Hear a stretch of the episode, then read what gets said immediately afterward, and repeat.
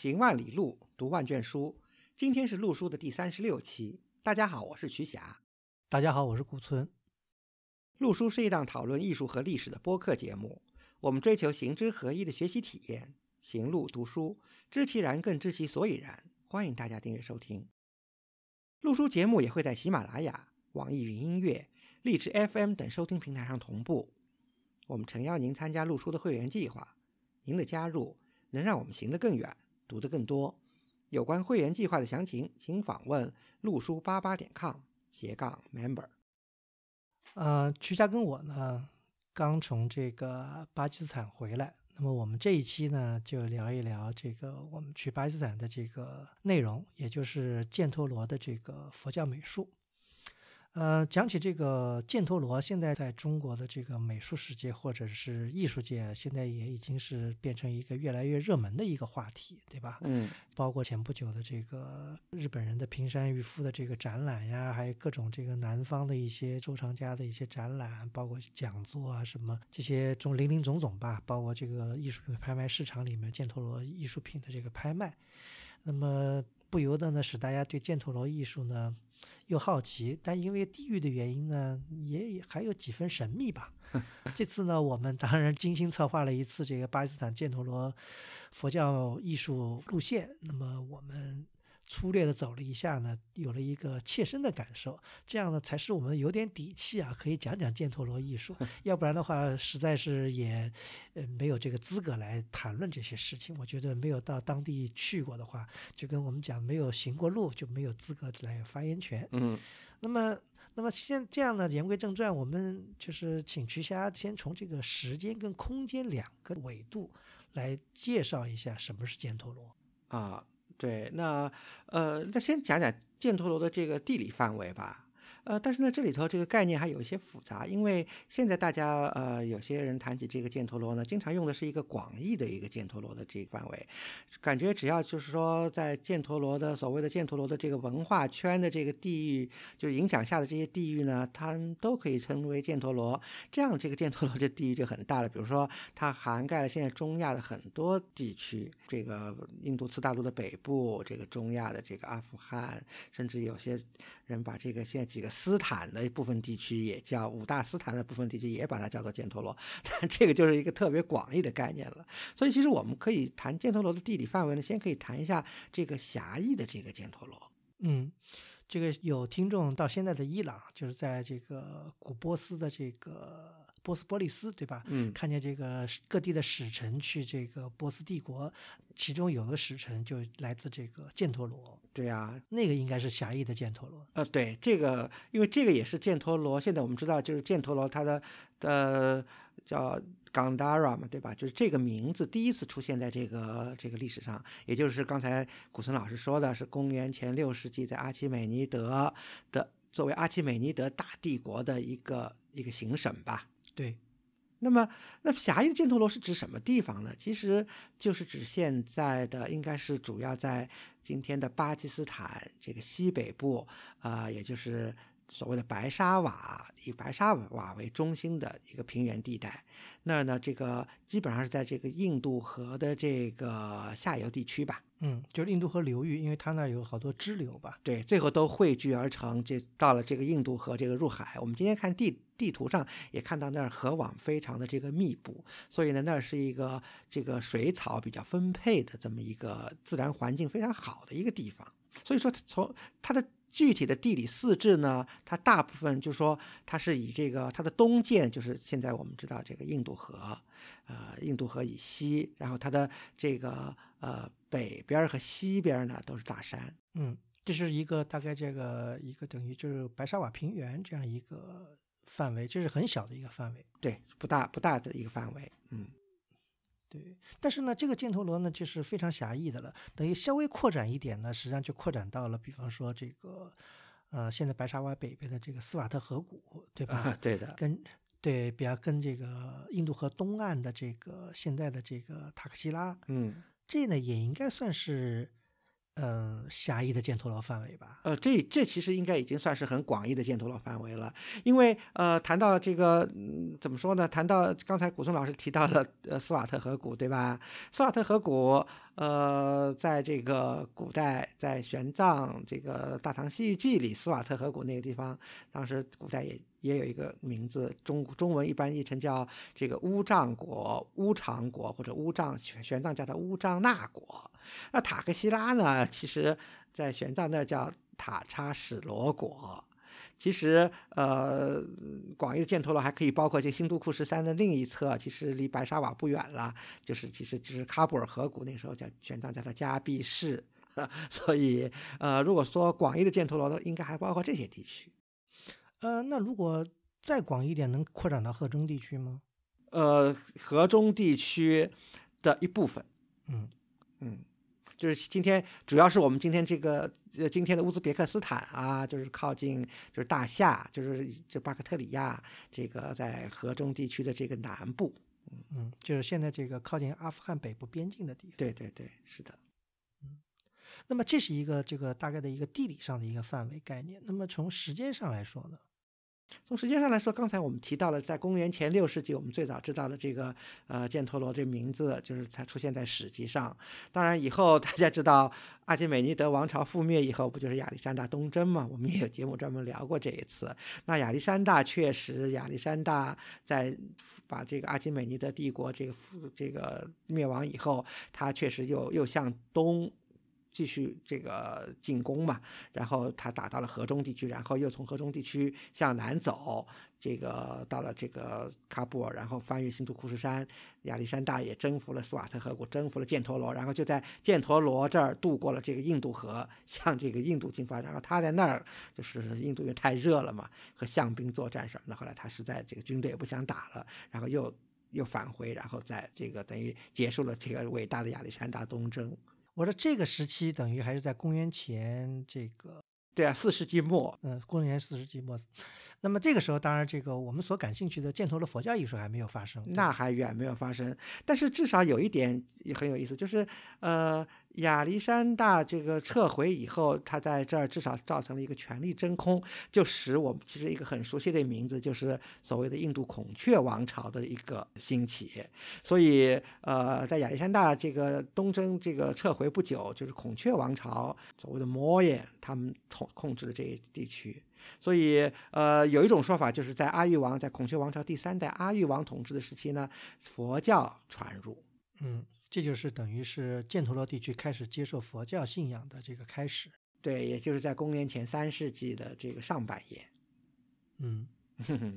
所以，所以，但是孔雀王朝的势力。退出犍陀罗地区以后，这儿又相继被草原民族，比如说像这个斯基泰人啊，后来这个伊朗高原的这个帕提亚帝国也都相继的统治过这个地区，而且以后这个就是大夏的那支这个就是原来我们叫它这个希腊大夏王国的这个希腊人呢，有一支呢，他们向南扩展，也扩展到这儿，建立了所谓的历史上赫赫有名的，在公元前二世纪建立了所谓的呃印度希腊王国。所以，这个这这都是他们相继统统治这个犍陀罗地区的一些主要的一个政治力量。而且我们以前也和张湛嗯那个时候聊过，这个这个印度希腊王国，它当时其实它也是一个比较复杂的一个政权，它并不是一个统一的核心，有好多好多这个所谓的就是当当地的这个统治者啊或者军事首领啊兴起来这个来称王嘛，所以有好多在短短时间里有许多个这个统治者王，所以他们也是互相就是说同时并存，互相竞争，这个打来打去的，嗯，所以呢，到了大概大约在公元就是公元之交的左右呢，又一支我们非常熟悉的一个一支力量，逐渐这个登上了这个犍陀罗的历史舞台，就是原来在中国的这个新疆地区，后来移到河中，然后又向南到了大夏，然后越过新越过新都库什，从到达犍陀罗地区的就是肉孜人。嗯，那么那个，我想问一下，在肉孜人之前，那个有一个这个米兰陀问经，那是那是发生在什么时候呢？那是发生在公元前二世纪吧？那就是刚才我们谈到的那个印度希腊王国的米兰陀，只是里头的一位非常有名的一位国王。但这个就说，呃，是意味着，就是说，呃，在孔雀王朝已退出这个地区以后，就是佛教还是就是说在这个地区还是扎下根来了。呃，这扎下根，我觉得也不能这么说，但至少就是佛教有一定的这个势力，因为呃，米兰陀问经这个。这个情况也比较复杂，因为这个米兰陀问经也是根据以后这个佛教经典，因为米兰陀这个国王是没问题，根据钱币资料啊，根据其他的史料知道这是一位 比较重要的这一位这个希腊化的这位嗯算是希腊人吧，一位国王，从他的名字啊，从他的钱币上都能看出来。但是呢，没有直接的史料证明他和佛教有那么密切的关系，只是从几百年以后这个僧人写的这个佛经上有这个米兰陀问经这么一个故事。嗯，也不排除就是说有这个附会的这个可能。对对对，是是这个情况。嗯，至少从考古遗迹上呢，我们就是还没有的这说没有直接的证据来证明这个米兰和问经这个发生过。讲到这个事情很有意思，就是什么呢？就是比起恒河流域的佛教，就印度河流域的佛教，它有一些特点，对吧？呃，有一点就是说，佛祖肯定是没有到过印度河地区。那是没有，那是没问题，因为佛陀世尊靠两个脚走，是他是走不到对 印度河流域的，对对。但是呢，印度河流域之所以能成为一个佛教的这个中心，当时哈，这个这也跟这个就是佛经的，就是说就佛教的这个演变有关系。后来因为咱们大家知道，好像佛教后来产生出的这个，就是后来这个本身故事，就是一有一部分的这个本身故事，对，嗯。说呃，因为我看到一个资料，就是说，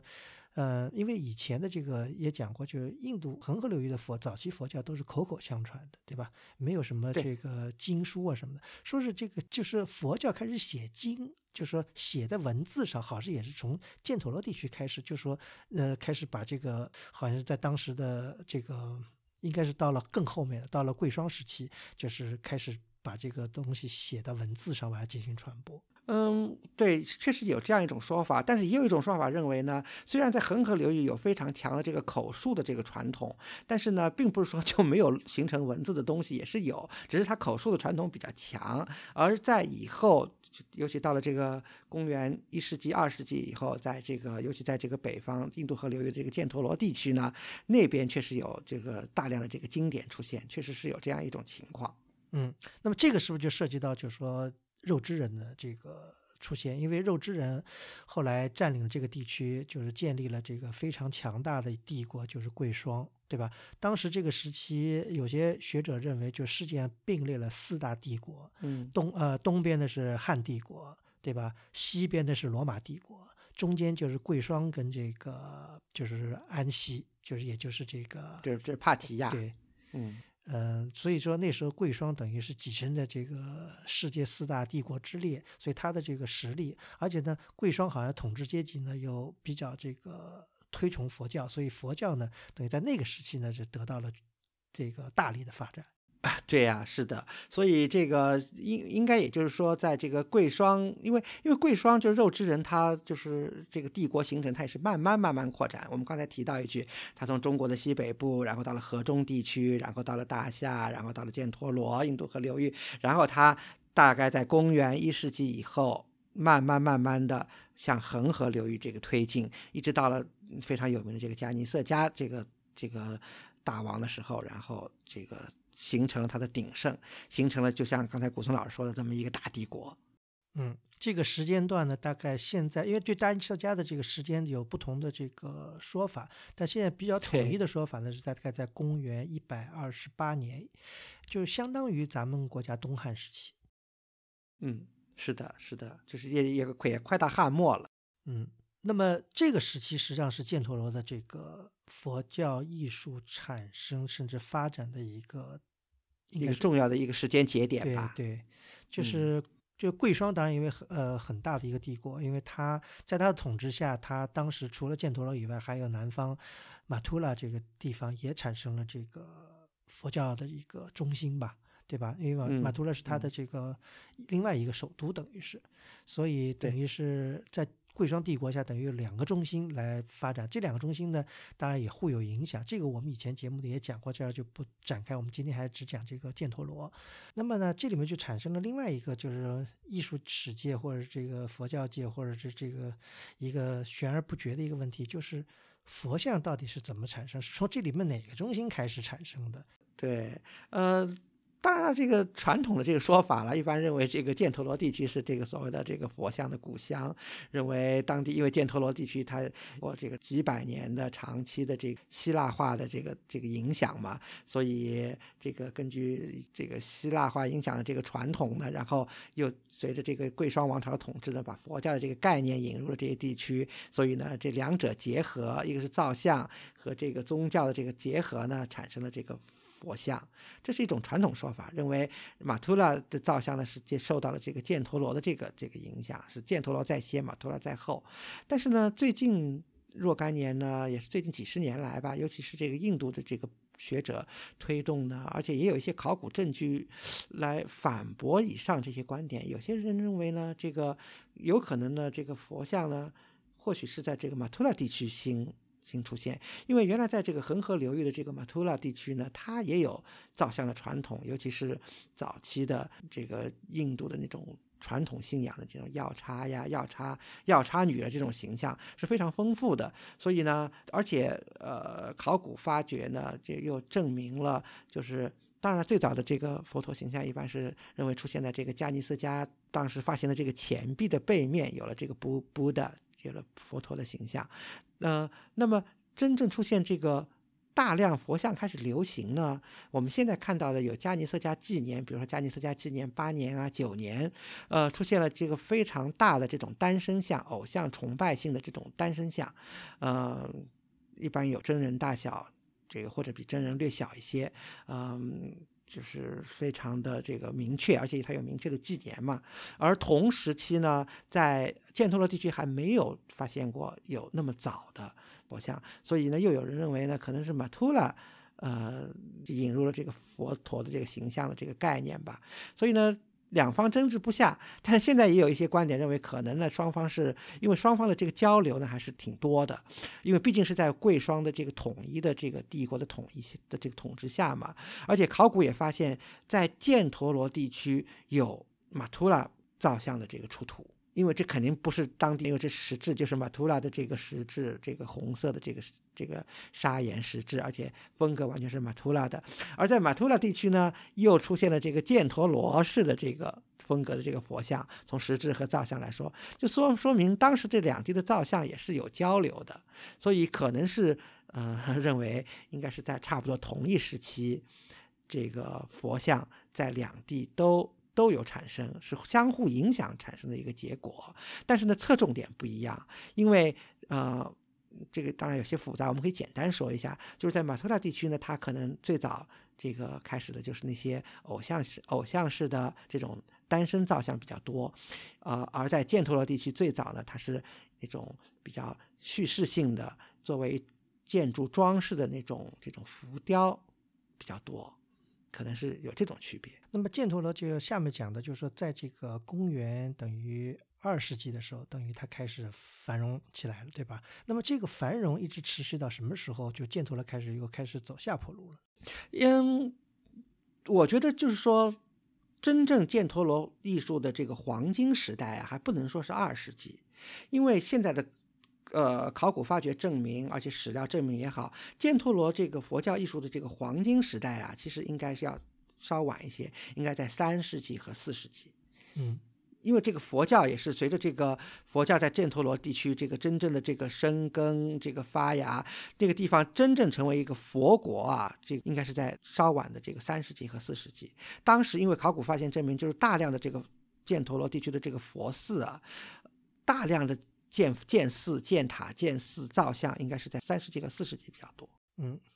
那么就相当于咱们中国的这个西晋到十六国这样的一个对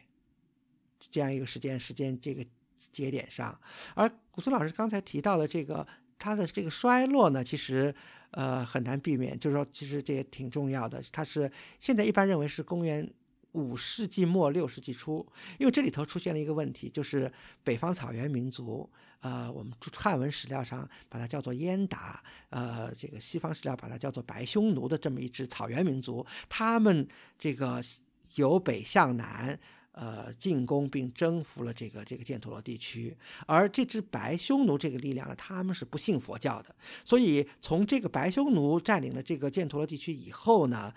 犍陀罗的佛教就失去了上层统治者的这个支持，所以就不可避免的这个开始这个衰落，而且也是因为这个白匈奴的入侵呢，因为犍陀罗它佛教的博兴，它有几个。呃，客观条件我们可以要这个稍微补充一下的，一个就是它的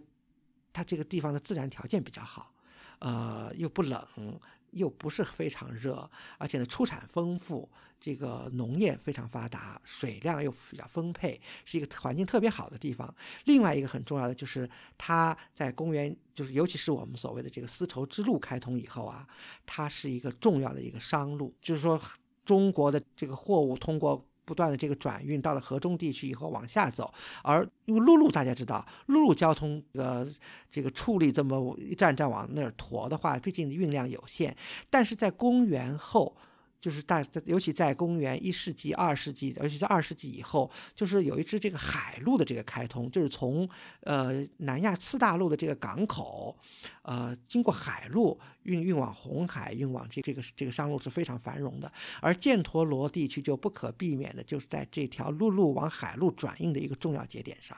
所以这个是非常重要的。呃，使得犍陀罗地区这个非常非常富裕，所以它才能有大量的这个资源来支持这个佛教。而白匈奴的入侵产生了一个重大重要的一个恶果，就是这个商路开始转移，所以以后这个商人就不走这个犍陀罗这儿走了，他们就改改往这个喀布尔河谷那边走了。所以以后，而且白匈奴的这个势力也没有侵入到这个。这个西边的喀布尔河谷就是现在的阿富汗地区，所以在五世纪以后，尤其是六世纪，喀布尔就是阿富汗喀布尔河谷阿富汗地区一直的这个佛教特别兴盛，所以他是接接过了这个犍陀罗这个火炬，继续在那儿这个弘扬这个佛教，所以我们。非常著名的这个巴米扬大佛，现在一般认为就是六世纪这个这个开凿的，这也是当时的一个证明。而且，呃，犍陀罗地区佛教的衰落呢，也可以从玄奘的这个记述中呢得到证实。呃，玄奘是在公元七世纪初去的这个犍陀罗，他对这个犍陀罗的核心区这个白沙瓦呀，这个他是这么记述的，他说这个白沙瓦那里啊，已经是。当时他把白沙瓦叫做这个布鲁沙布罗，其实也是当时这个这个白沙瓦的这个当时的梵文拼法了。这个他说那里呢已经是多信异道，少信正法，就是信佛教的人已经不多了。而且他说这个那里呢僧伽蓝有千余所，但是是摧残荒废，武慢萧条。他说：“诸宿堵坡呢，已经多颓圮，但是呢，天祠倒有百数，异道杂居，就说明这个天祠很大一部分应该都是这个印度教的这个神庙，就说明当时这个婆罗门教在印度的这个复兴啊，在犍陀罗地区已经有很多人又信起婆罗门教、印度教了。呃，这是白沙瓦。”那么，在对于斯瓦特河谷呢，玄奘也有这个大概相似的这技术。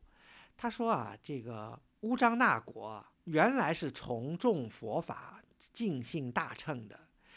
而且就有一千四百伽蓝，但是现在呢，已经多已荒芜。以前呢，西僧徒有一万八千，现在已经精渐减少。这就说明，在这个七世纪初。白沙瓦也好，这个斯瓦特河谷也好，佛教已经是相当的这个衰败了，而和这个两百多年前法显看到的情况，在佛国记里记载的是完全是不一样的。嗯，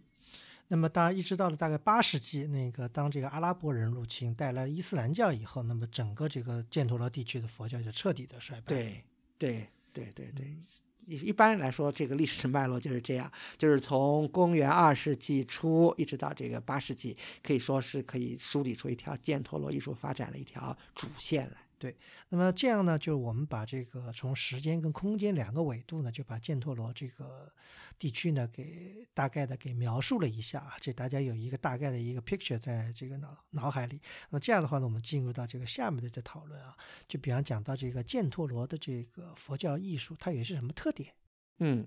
呃，当然了，这个呃。传统的观点，而且也是一般大家认为的观点，呃，就认为一言以蔽之吧，认为犍陀罗艺术它是佛教艺术，对不对？它是佛教的造像艺术，而且还有一点更重要的就是，它是希腊化的一个一个一个佛教艺术。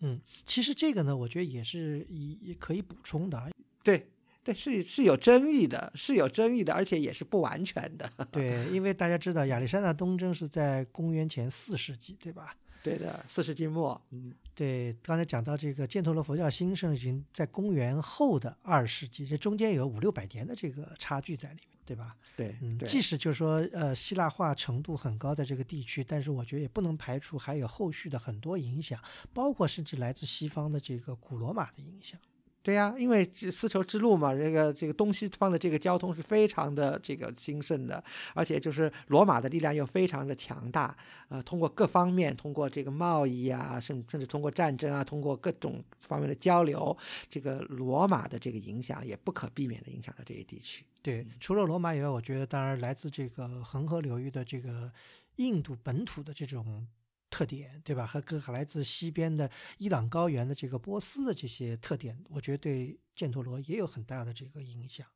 对的，所以我们我们把犍陀罗一说，说它只是一个希腊化，甚至说的说说是 Greek Roman 是希腊罗马化的这个佛教艺术，其实都是不完备的。而且古村老师，我们这次呃看到了很多，在这个巴基斯坦的这个博物馆里看到了很多。二世纪、三世纪的犍陀罗造像，我们看到这个造像的各种风格也是，即使同一个佛寺遗址出的，它也有风格，也相当的复杂。当然了，这个呃经典的这种 Greek Roman 式的这种造像确实很多，但是我们也从中看到了很多呃，即使从雕刻的技法，咱们不说它题材啊，风格了，甚至从技法上、图像上，其实也有很多。伊朗来自伊朗高原和来自南亚次大陆的这个这个影响是非常的明显的，非常丰富，并不只是一种。对，这个是不言而喻的。我觉得，所以说犍陀罗实际上是在当时是在一个世界的一个，也是一个十字路口的一个地区，所以它这个博采众长吧，嗯，受到了很多的这个呃艺术风格的影响，所以才创造出它独特的一种艺术的一种魅力。对的，对的，嗯。是的，呃，那么就说，呃，这只是我们比较这个泛泛的而谈犍陀罗艺术的这个一些这个特点啊。其实，呃，总结到一些就是比较具体来讲，因为我们结合这次我们的这个行程吧，因为我们其实在去年我们。呃，去了南亚次大陆的印度，对吧？看了这个印度的早期的一些佛教的石窟啊，还有佛教遗迹。那么这次呢，我们又去了犍陀罗，那么等于我们也可以有一个呃对比吧。嗯，对我而言，就是说在我们这次在犍陀罗地区看到了一些，就是说我们现在在南亚次大陆恒河流域看不到的一些情况，就是说，比方还保留了一些比较完整的一些佛寺遗址。嗯。对的，对的，这个是在南亚次大陆现在是看不见了。因为南亚次大陆，比方鹿野苑，虽然也有些遗址，但是那个已经被破坏的非常厉害，而且被更迭的也很多，对吧？啊，对对，因为像像鹿野苑或者像纳兰陀这些地方，一直到呃公元八世纪以后，还在不断的。这个对，甚至到十有的甚至到十世纪，对，十世纪、十一世纪有的还有，所以呢，它被不断的叠加、不断的这个修改的比较多。而相对来说呢，犍陀罗我们刚才讲了，犍陀罗其实从五世纪呃末就开始衰落了嘛。嗯，除了这以外呢，就是让我感觉到的，就是说我们首先在犍陀罗地区见到了很多的塔。对的啊，而且犍陀罗地区的这佛寺基本上还都是以塔为中心。大家知道这个，当然现在最早的佛塔应该是我们以前。讲过的这个在印度的这个桑奇大塔了，这个应该比应该说比犍陀罗要再早好几百年吧，对吧？对对的。但是呢，呃，桑奇这是在印度呢，是现在变成基本上是孤立了，因为其他几个塔基本上都不存在了，巴尔胡特也好，什么对吧？那么而在犍陀罗地区呢，我们看见基本上寺院的遗址基本上都是以塔为中心，而且有些塔还保存的相当的完整，嗯，让我们就说能够领略到这个早期佛教寺院的一种规制跟一种样式吧。包括这个造像应该是在这个建筑的什么部位？这次我们通过实地的这个考察，也有了一个非常客观的一个认知。对的，对的。嗯，呃，包括这个这些呃，我们看到的，在这个博物馆林林总总的各种。大大小小不同的塑像，其实它大部分都是来自于塔身的装饰。对呀，所以我觉得古村老师讲的这一点非常重要，因为在没有实地考察犍陀罗佛寺之前呢，呃，对犍陀罗的这个造像的所有的感官都是来自博物馆的陈列，而这些造像应该说不管怎么说吧，它已经脱离了它原先造像存在的一个建筑的一个背景。就已经离开了他的这个寺院的原址，而且还有一点呢，我觉得是我们作为一个中国人来说，从我们一般根深蒂固的想的一个佛寺的概念和佛像的概念呢，呃，来用用我们这些老概念去理解犍陀罗造像呢是有缺陷的。为什么？因为犍陀罗那的佛寺的这个。情况和我们汉地的佛寺有非常不同的。虽然中国早期的佛寺也是以塔为中心，但是很很快，这个中国的这个佛佛寺里就是这个就是以佛像为主要的这个崇拜对象了。所以在我们中国的这个佛寺里都有佛殿，就是供奉佛像的这个佛殿，佛佛像在这个佛台上，然后在一个。在一个建筑里，但是这个概念如果引到犍陀罗地区去，那这个就是完全不对了。所以我们在在中国，我们欣赏我们汉地佛寺的佛像，其实可以在一定程度上可以抛开它它的建筑的这个背景，因为不管怎么说，它都是放在一个空间里，然后放在一个佛台上。但是在犍陀罗地区，这完全不是一样的。所有的造像它都有它的这个建筑的这个背景和属性，因为它没有所谓的这种佛殿这样的一种建筑。对。即使就是说我们在有些地方看到这个塔周围有佛龛，对吧？佛龛它，但是它这个佛龛呢，它这个是等于里面是有这个佛像，呃，甚至有的还有大像，但它这个呢都是都是朝着塔的，它这个跟跟我们这个传统中汉地佛寺是完全不是一个概念。对，所以中犍陀罗的这个呃，从它的这个。佛兴到它的这个衰落，建后的佛寺可以说，呃，基本上还是秉承了呃这个佛塔，以佛塔这个崇拜为为主。以后佛像兴起呢，这个佛像也是作为一个塔的一个附属，一个一个一一个装饰为主。而且即使以后独立的开始大象兴起了，而大象的这个位置也是冲着塔的，或者是在一个一个礼拜道的这个两侧。而且没有所谓的这个佛殿，它都是以这个龛的这个形式把这个像给它陈列出来的，所以这一点是非常重要的。对，这也为什么我们能够理解了，我们看到了现在的很多博物馆看到的很多犍陀罗佛像，就它很少出现以这个四面圆雕这种形式，它一般都是以这个高浮雕的这个形式来表现的。其实很多就是这个道理，它这个像很多，而且呃。石像也好，泥像也好，其实它都是在塔身上的一种，作为一种装饰也好，作为一种崇拜对象也好，都是附着于塔的。另外一个呢，就是说，在这个，因为在世界各大博物馆啊，这个看这个犍陀罗佛教艺术，除了就讲的这个像以外，还有好多，还有一大类，实际上是这种呃这种呃描写各种这个佛传故事也好，或者本身故事也好的这种浮雕的一一种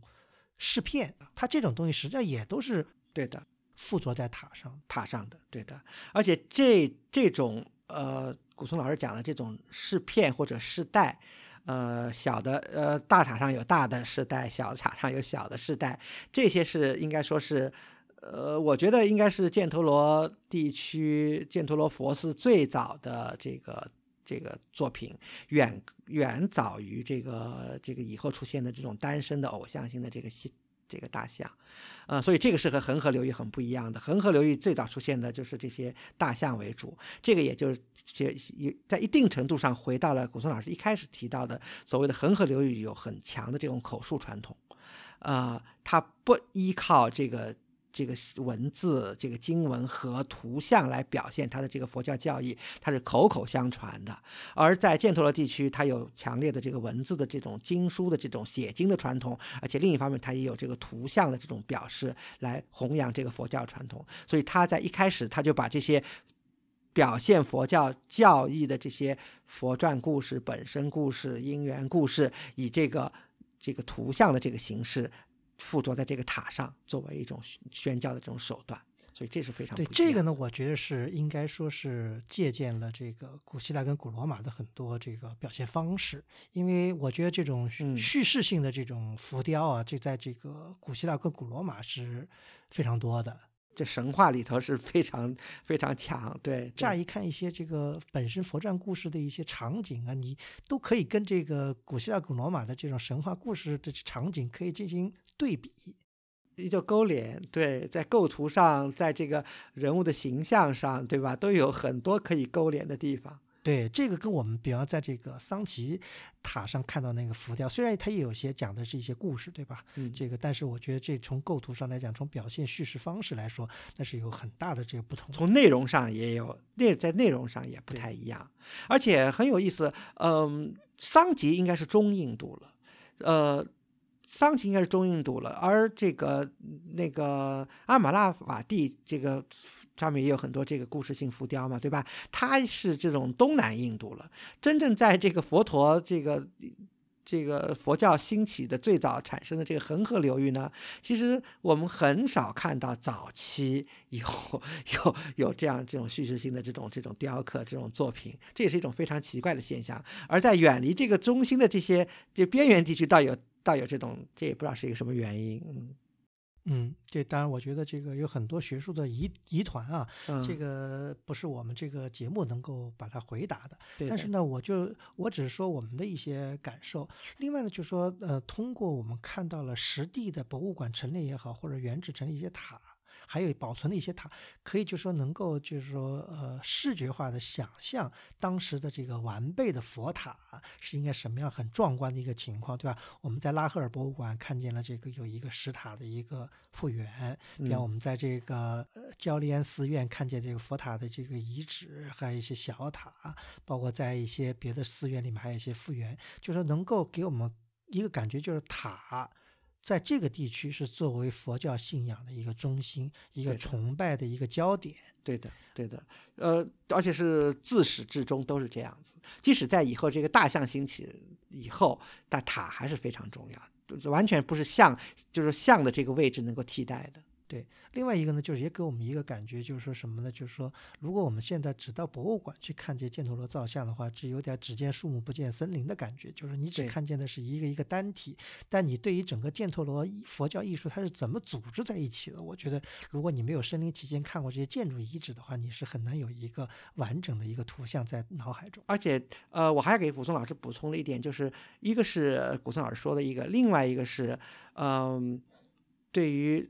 我们现在学术界对于犍陀罗造像的这个年代的断代，其实也完全离不开这个建筑的这个背景。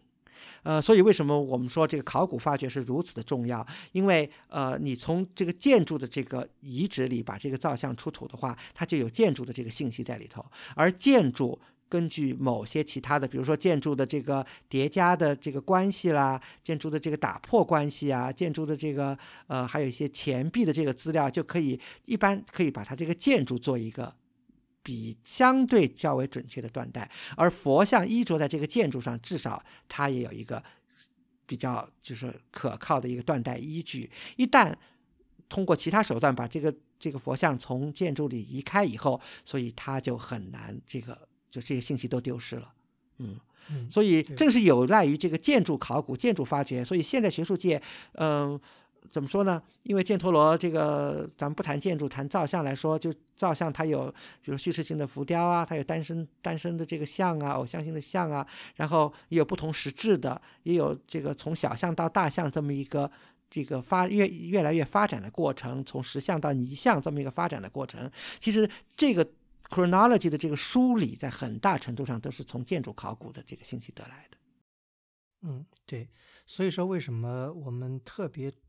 呃注重的，就是说这个考古对于这个艺术的一种辅助跟确认作用。如果缺离了这个考古的信息，再美的一件犍陀罗的这个造像，它也只能作为一件艺术品，而不能作为一件富有历史信息的文物。对呀，是啊，嗯。对这个呢，就引申到一个问题，就是说，现在在这个遍布这个各大博物馆的很多箭头楼的造像，包括欧美很多博物馆很精美的造像，其实它都。不能够说出它的来源，而我们到了，嗯，到了巴基斯坦，我们看了五个博物馆，之所以能够包括以呃以前印度的一些博物馆，之所以这些博物馆的难能可贵之处在于，他们都是有考古记录的，考古记录的这个出处的这些呃造像，所以呢，这是可以完全可以当做这个坐标来进行比对的。对的，对的，而且，呃，如果对犍陀罗艺术有这个浓厚兴趣的，就是看过博物馆以后，最好再去看一下当年，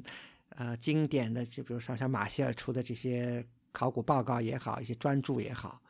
对，这样，因为当时也留下了，就是说在建筑遗址上的一些测绘的一些一些一些这个线描啊，还有以后晚期有一些照片什么的，都是非常珍贵的资料。讲到这个就。插播一个，就是说，比方说马刚才提到马歇尔的有一个塔克西拉的这个三本，对吧？对对。这个我把它对比了一下，真的有意思，也挺有意思。就是说，能看出，就是说马歇尔他们挖掘的时候跟现在的一个现场的一个对比，嗯，也不能也还是让人感觉到之间的变化，有的也是还是变化蛮大的。所以这个我觉得有时候有兴趣的话，我觉得把这个新老的这个。报告或者图册拿来进行对比也是挺有意思的一件事情。嗯，另外就讲到，就是说，嗯，犍陀罗佛教艺术它有一个发展的过程。比方说，刚才曲霞讲到的，比方它的造像可能由小像到大像的发展，对吧？还有一个呢，从石质材质不一样，从泥呃石像到泥像的一个发展，这些呢都是我觉得是很有意思。因为我们讲到的小犍陀罗地区，就狭义的犍陀罗地区，它盛产一种就是。呃，石材这种石材呢，只有在这个地区才有。对，尤其在巴沙瓦，黑色，对，黑色的这种，呃，应该英呃中文翻译应该叫片岩或者片岩，对对。完了，还有呢，有的除了这个地区呢，还有地方，比方像斯瓦特河谷地区生产一种绿色的，也是片岩，对吧？那么再远了一些拓展，比方到了这个呃呃印度河东岸的这个。在塔克西拉地区，也许可能它离这采石场就远了，它也可能是因为时代的发展，就是说这种石材的造像相对来说就少了，而泥塑的造像就多了。对，是的，对，包括就是说往西，如果我们讲到了在这个阿富汗境内的这个呃喀布尔河谷，比方说哈达或者是巴米扬这些地方，好像基本上都是泥塑为主。对的，嗯，而且这也和他这个兴起较晚也有关系，因为像越造越大了嘛，你就开始像是越来越难了，嗯，对。还有一个就是说，你如果到了现场，你也看出它一个佛塔的装饰是非常繁复的，也是。那么这样的话呢，呃，从这个工艺的角度，或者从这个成本或者人力的角度呢，它采用这种泥塑也比较石材可能要更加的这个来的。自由跟来的这个快捷，这也是一个我觉得也是可以大规模的批量生产。嗯，对。但是这批量生产必须因为它的质量那个，因为它泥塑实际上有好多这个是相当精美的。对，泥塑。说呃，另外一个呢，就是我觉得我们再回到这个对寺院的考虑，因为我们这次嗯，在这个。几天八天时间里面把，我们大概不完全统计，我们大概走访了大，就是大小保存完整不完整，我们大概有看了十五处呃佛寺遗址，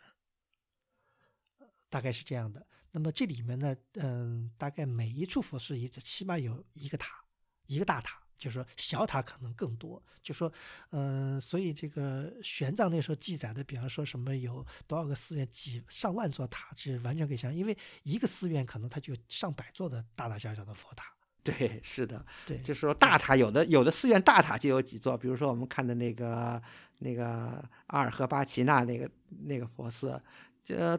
大塔就有三到三座，三到四。座现在现在还保存完整的有三座，其实可能我看有有机址的可能有还有两，至少还有两座。嗯，对，这里面呢，就是我们讲到这个，我们第一座塔也是，我觉得我们也是，当然也是这个后来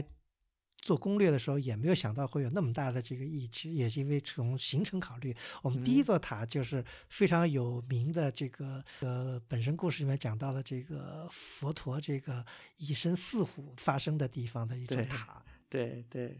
这个马哈萨陀这个这个舍身饲虎，然后因为呃我们前面刚才古森老师也提到了嘛，因为佛陀是没有涉足过犍陀罗地区的，呃，但是因为犍陀罗。地区以后，这个佛教博兴嘛，呃，有可能是因为这个当地为了提高自己在这个佛教这个世界的这个影响和地位，所以当当地人又有强烈的这个这个写呃写经书的这么一个一个一个传统，所以在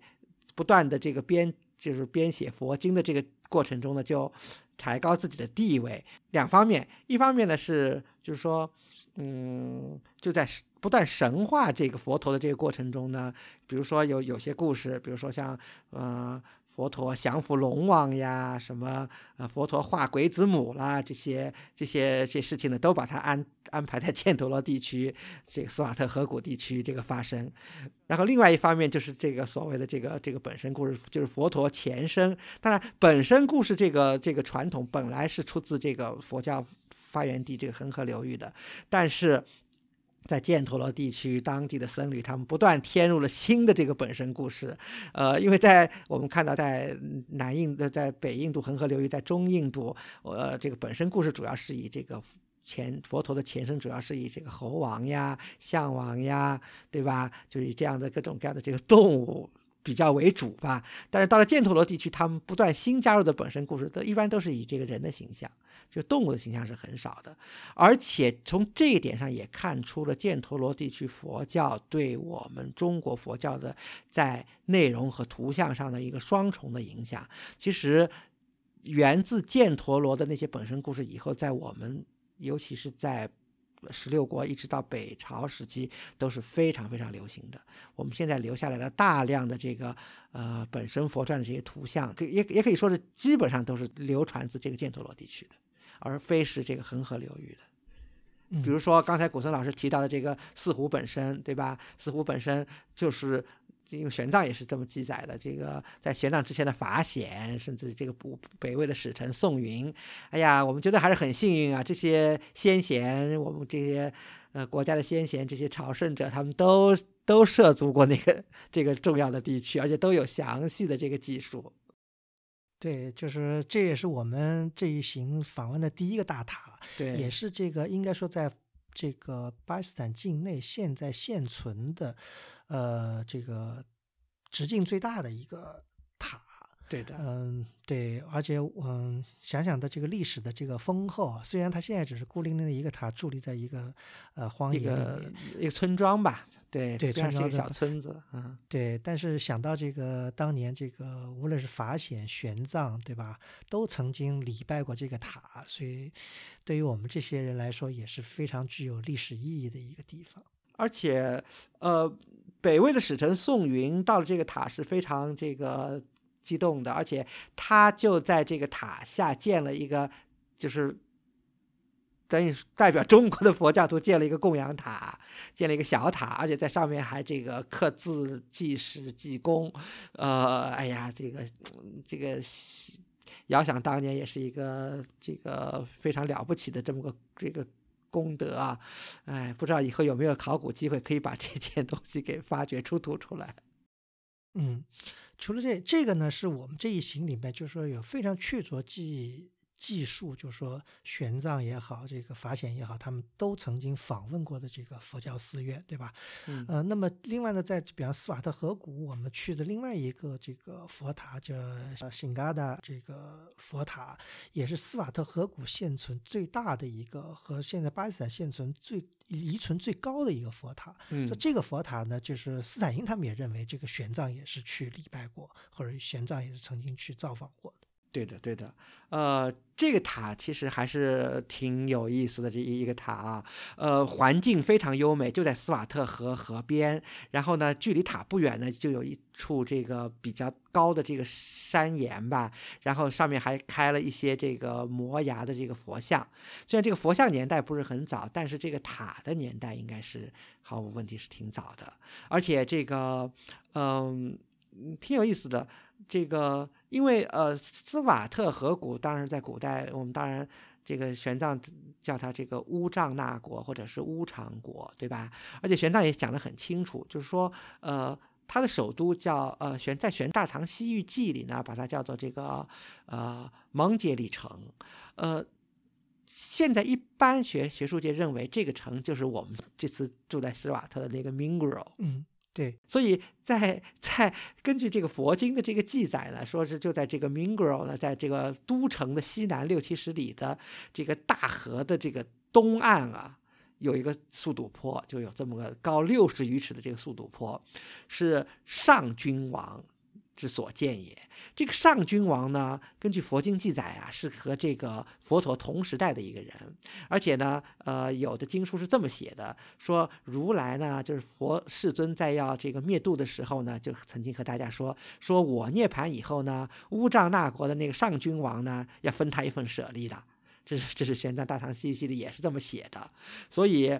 这个上君王在就是八分舍利的时候，他是来的比较晚嘛，但是还是得到了这个一部分舍利，所以他就拿了这个大白象把这个舍利驮回去，结果呃舍利说舍利驮到那个地方呢，那个大白象突然。铺地，然后死了，然后就化为一块石头，然后，然后为了纪念这个事情，就在边上建了一个速度坡。这是这是玄奘写的啊。从我们今天的这个看，我觉得还是挺靠谱的，就是因为呃，玄奘也说了，在塔边上有一个很像一个这个大象的一块一个一个巨石嘛。今天看起来好像也也挺像的，从位置啊，从距离 Mingro 的这个距离啊，好像也感觉挺像的啊。嗯嗯。对，这就是我们刚才讲的这这呃，辛嘎达啊，这个辛嘎达，它在当然现在这个嗯那些我们所讲的这些词都是以附近的村庄命名，跟这个玄奘那个时代的名字的完全已经是不是一回事儿了，对吧？嗯嗯嗯。那么另外呢，就是在这个我们在这个斯瓦特河谷还去了一座阿布鲁克。对对的，对阿姆鲁克大塔，这个可能玄奘不一定有记载，但是这个大对我们呢也是非常有一个深刻的印象。不仅是因为这个塔的这个地理位置特别好，它这个呃，尤其在这个季节，这远处是这个雪山，它这个塔呢这个树立在一个河谷中间，是非常的这个醒目跟位置非常的好的一个地方。而且我觉得还让人就觉得特别嗯印象深刻的是，我们呃一行人在这个走访这个佛教的遗迹。啊，当地的村民啊，虽然他们这个已经不再是佛教徒了，对吧？那么他们呢，这个非常友好，而且呢，从家里呢还拿来了这个煮好的奶茶跟这个茶具，那么请我们呢在这个就是佛塔下面的这个坐在那里饮茶，我觉得非常非常感动。非常美好的这个回忆也是是的，而且其实有些细节，古村老师你注意到没有？就是他们这个茶当然是热的，非常暖心啊。而且您看，您注意到他的这个茶具没有？嗯，虽然虽然旧，虽然好像还有些破，对啊，有些裂纹，但是可以看到是一个呃，曾经也是一个非常精美的一个细的瓷器，因为当地的不，就是因为还是。有有些贫困嘛，可能把家里最好的这个这个茶具，一个一套英式茶具拿来招待我们这些远方的这些这些客人啊，还是非常让人感动啊！这个热情真的是，而且全村老小都都来看我们那小孩儿，这个这个围着我们也是，他这个大家都看那些萌娃啊，也是，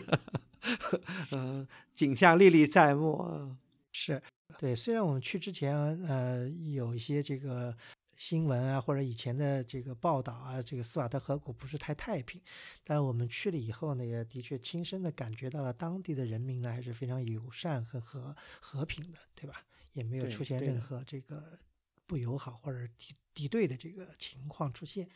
所以，我们呢也非常希望这个这个当地能够这个和平，那么能够继续呢这个好多考古的这个发掘呢能够顺利的推进，期待着呢以后有很多的这个更多的这个考古发掘出来的东西，而不是说是一些呃